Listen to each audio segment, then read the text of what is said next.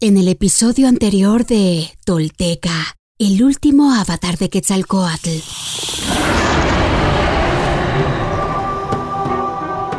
El penitente sabe que los traidores vienen por él y no quiere que su presencia afecte ni destruya la vida de nadie en medio de la vorágine de problemas que se avecina.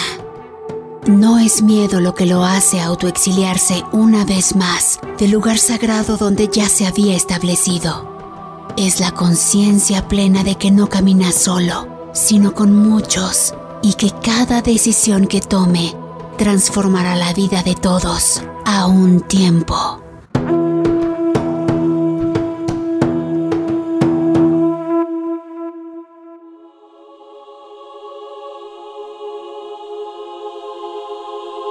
El coloquio de los doce dice, nosotros sabemos a quién debemos la vida Nuestros antepasados nos enseñaron cómo orar, cómo pedir.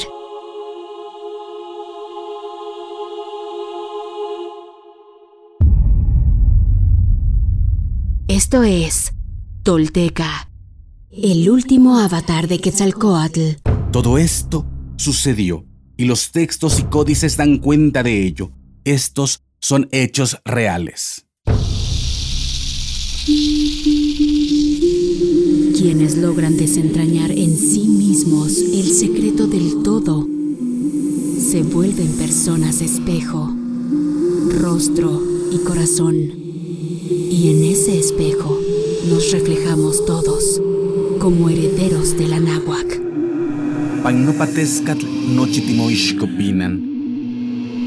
Toish yolotl. Tolteca, el último avatar de Quetzalcoatl, un podcast basado en la obra de Frank Díaz y producida por Nación Tolteca y Fundación Donde Educarte. Producción y realización, Warp.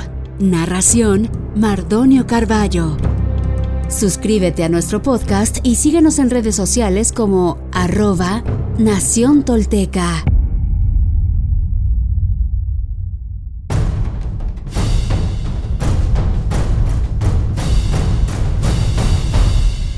La invasión.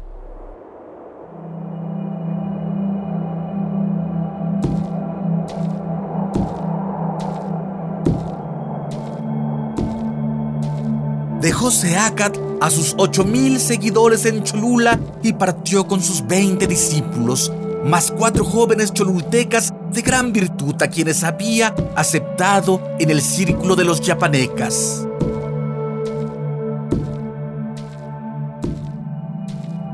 Caminaron en silencio, iluminados tan solo con una antorcha para no llamar la atención de los vecinos.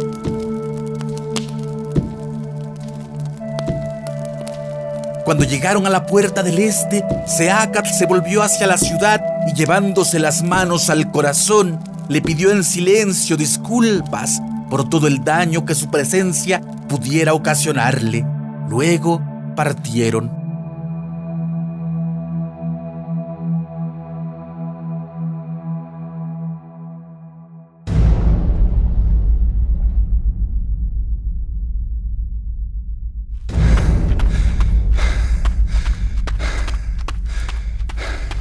Habían avanzado mucho cuando distinguieron una silueta que corría hacia ellos en la oscuridad.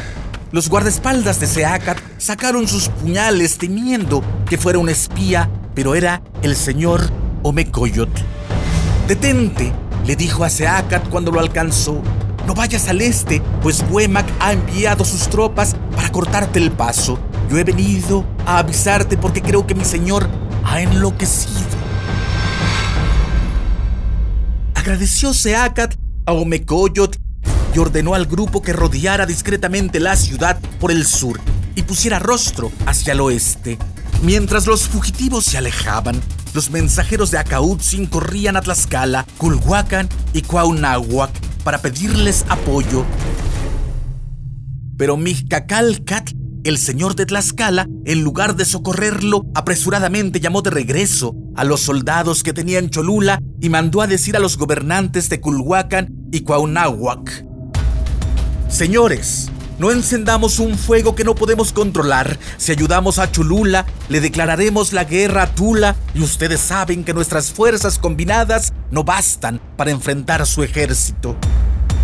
Por lo tanto, provocaremos inútilmente la destrucción de nuestras ciudades y dejaremos al país desprotegido frente a la ambición de Huemac. Además, si lo atacamos, sostendremos su honor, pues él podrá decir que luchó solo contra tres ciudades.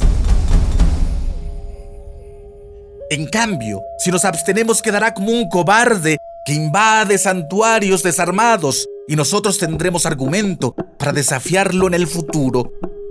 Cuando nos hayamos fortalecido y consigamos el apoyo de la alianza de Xaltitlan. Aunque este consejo les pesaba en su corazón, pues no deseaban el mal de Cholula, los gobernantes de Culhuacan y Cuauhnáhuac comprendieron que Mixcacalca tenía razón el único modo de acabar con el dominio de Tula era abstenerse de entrar en la guerra. Huemac llegó con toda su fuerza contra Cholula.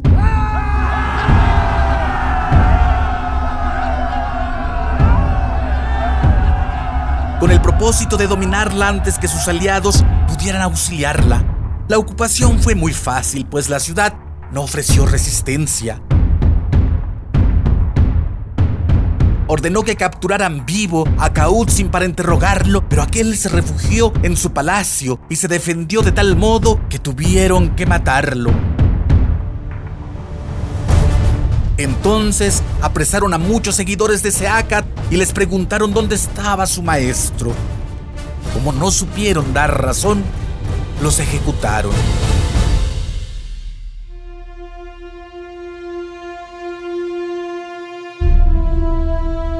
Al ver tal crueldad, los moradores de Chulula se aterraron y huyeron en masa a los bosques para esconderse.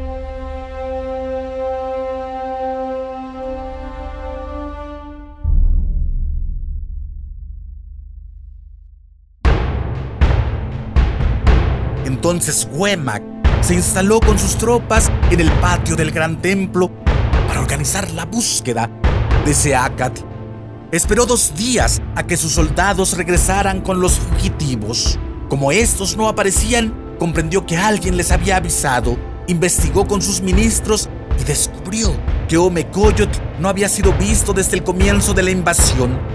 Se enojó tanto con su traición que ordenó a sus generales que tiraran las casas y quemaran los santuarios de Cholula. También ofreció una recompensa por las cabezas de Seacat y Omecoyot y envió partidas de asesinos hacia el oeste.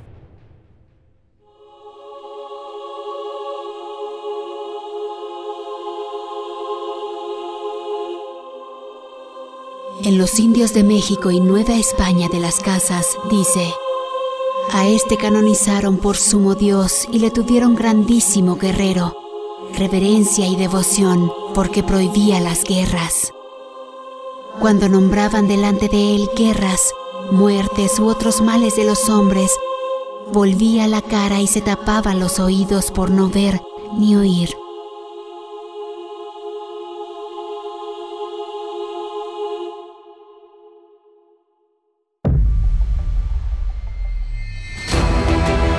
Seacat Topilsin Naxil Quetzalcoatl, nuestro señor Unocaña, cuarto paso de la serpiente emplumada, aunque ha hecho todo para evitar el derramamiento de sangre, la locura y la desconfianza se contagian rápidamente, al igual que la traición. El penitente trata de alejarse y llevarse con él las amenazas y el peligro, pero el universo marca otros designios.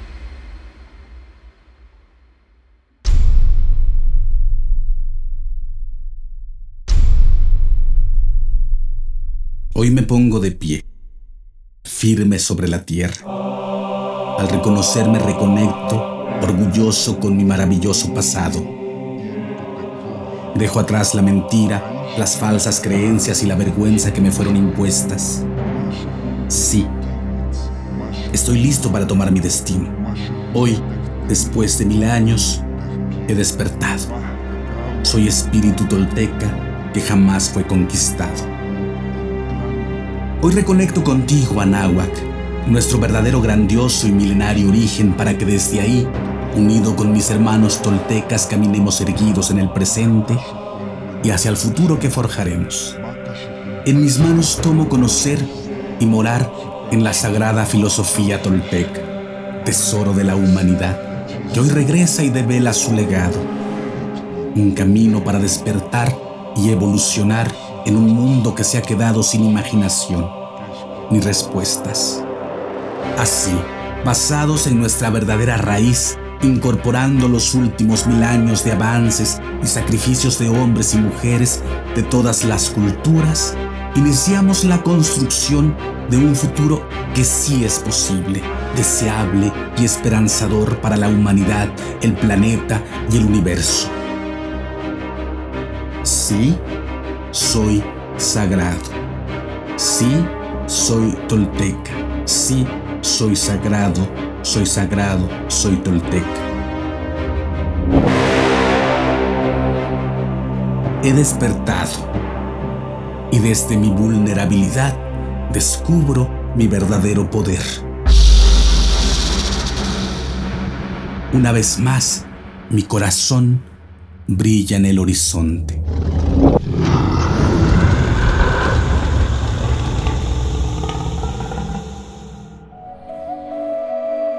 Suscríbete a nuestro podcast y síguenos en redes sociales como arroba Nación Tolteca.